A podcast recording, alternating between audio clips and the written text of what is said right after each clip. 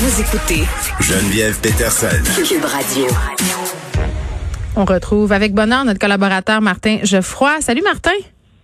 Salut Geneviève, bonne année. Bonne année à toi aussi. Écoute, euh, l'actualité t'offre sur un plateau d'argent euh, des possibilités pour faire entendre un message que tu tentes tant bien que mal de faire passer depuis de nombreuses années.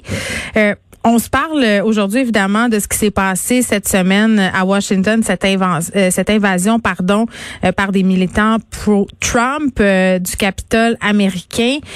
Puis vraiment, bon, on, le voit comme une attaque politique, entre guillemets, c'en est une, mais toi, tu dis que c'est aussi une attaque euh, euh, qui, en fait, c'est un, un, phénomène qui est psychologique, qui est théologique et qui est eschatologique aussi.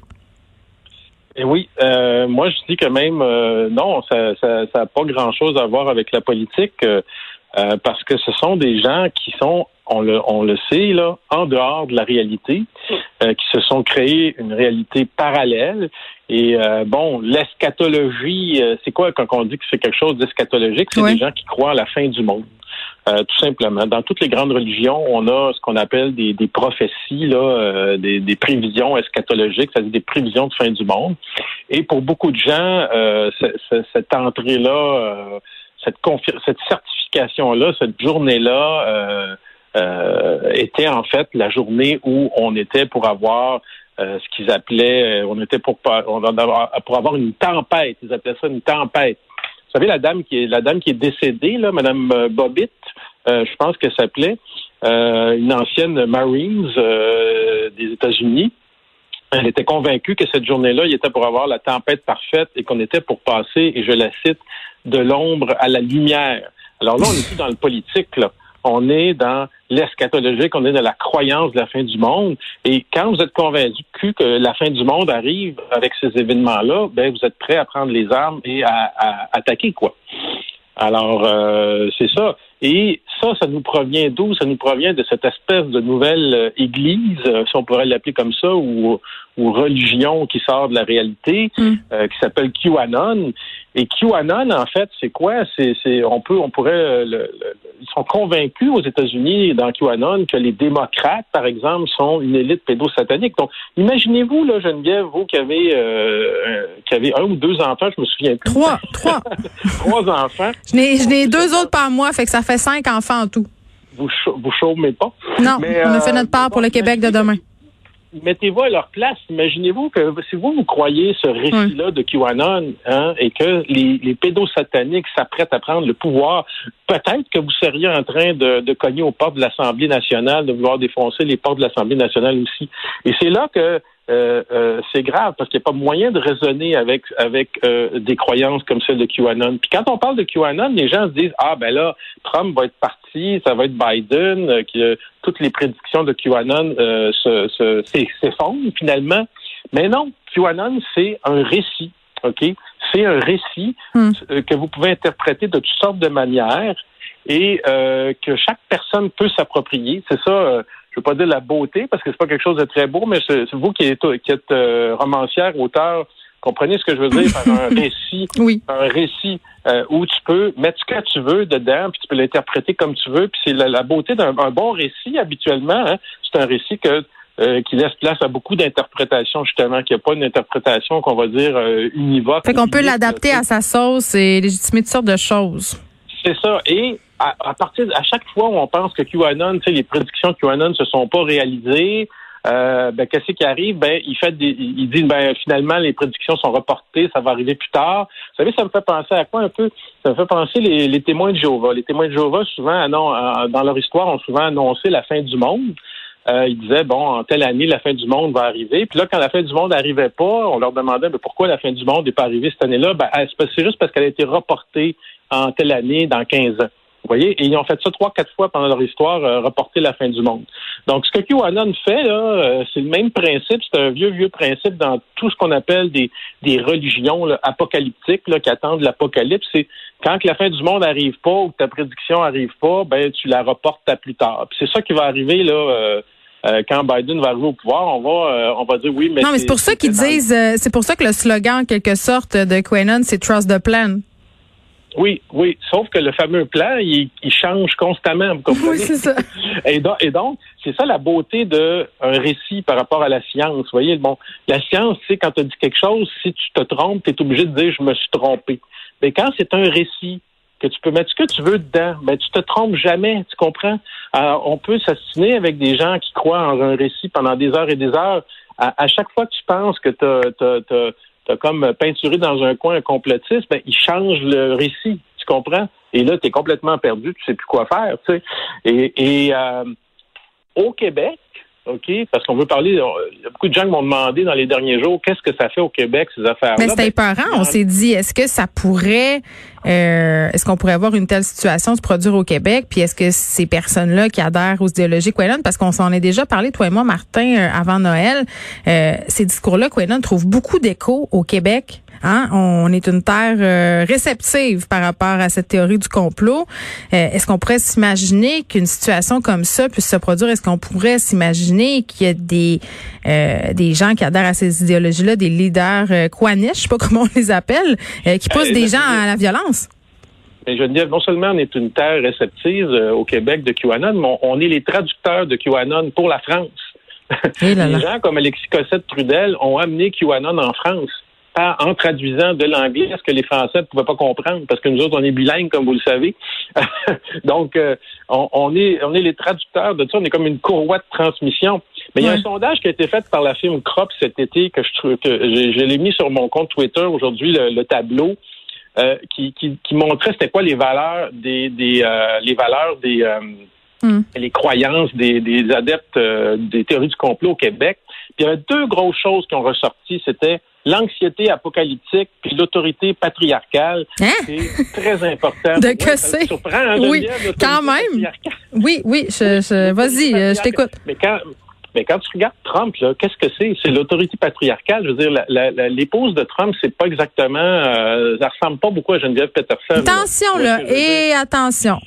Moi, je suis contre les gens qui trouvent que Melania Trump, c'est une épaisse parce qu'elle est cute pas dire ça. Ben, j'ai pas dit qu'elle était épaisse.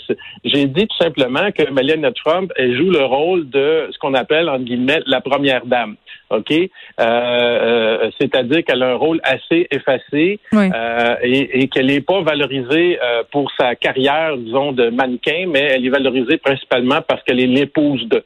Oui, euh, c'est la, représentante ultime de la trophy wife. Ça, on peut le dire. Ben, c'est ça. Si on veut faire une comparaison très rapide, l'épouse de Joe Biden, elle a un doctorat en éducation. Oui, c'est ça. Alors, euh, euh, c'est quelqu'un qui est très impliqué dans la communauté et donc c'est pas c'est pas juste l'épouse d'eux. Et ça a l'air qu'elle va avoir un rôle assez important à jouer du point de vue éducatif dans le, le terme de Biden.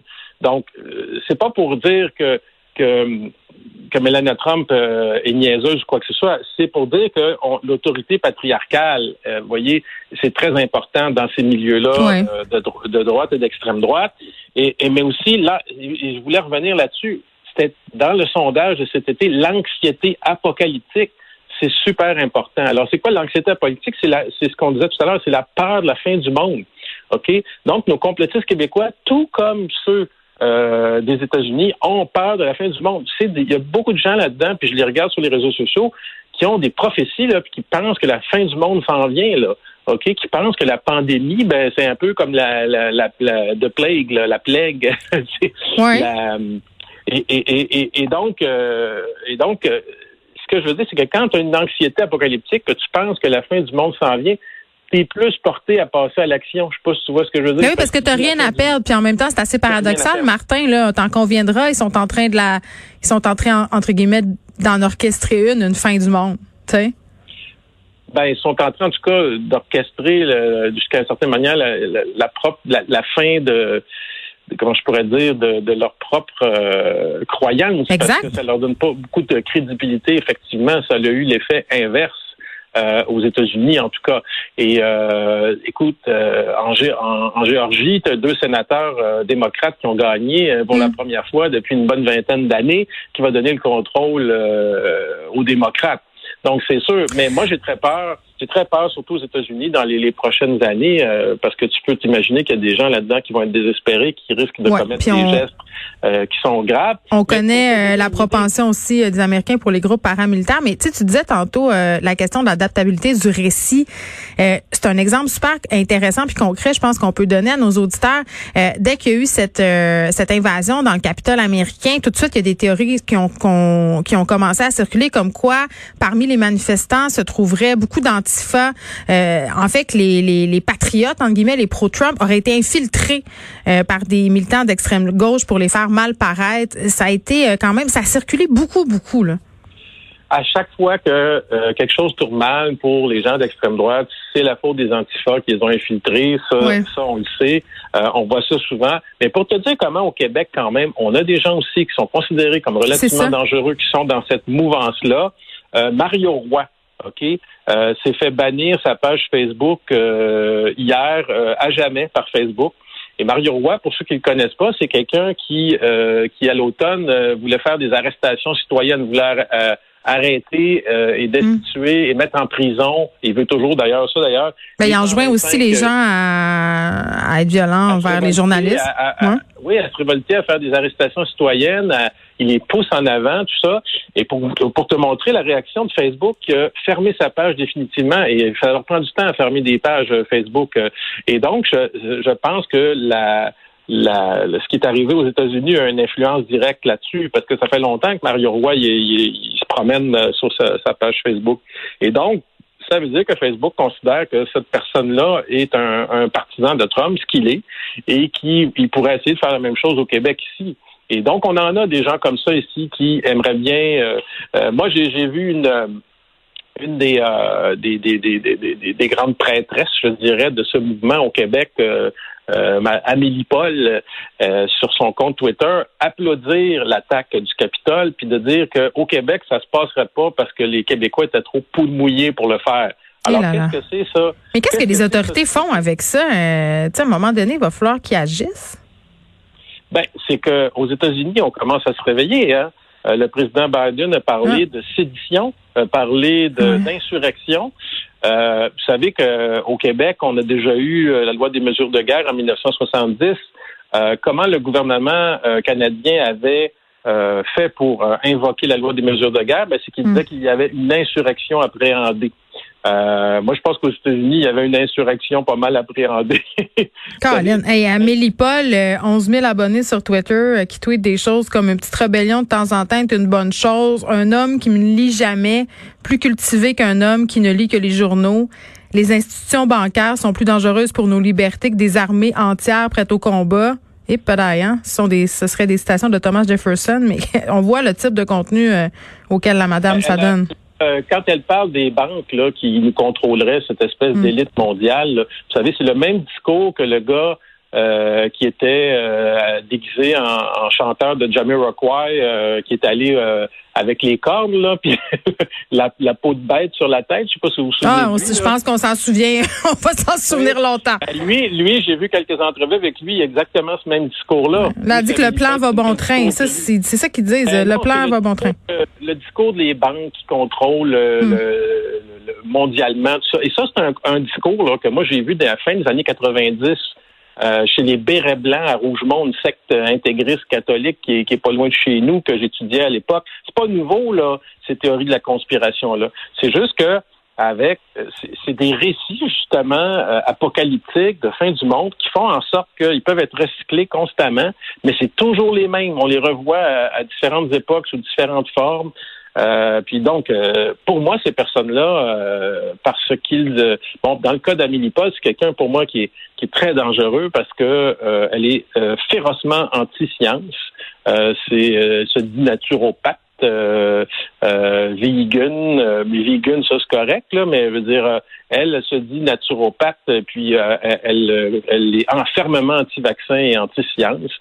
Et à un moment donné, ben, on peut pas on peut pas discuter, tu comprends, avec des gens qui, mais non, mais c'est un euh, système de croyances. Je veux dire, tu peux pas, euh, tu peux pas leur faire entendre raison. C'est des croyances profondes euh, et c'est ça qui fonctionne et c'est ça qui fait que, que ça pousse des gens à mener des actions comme celles qu'on a vues plus tôt cette semaine à Washington. Martin Geoffroy, merci. On te retrouve vendredi prochain.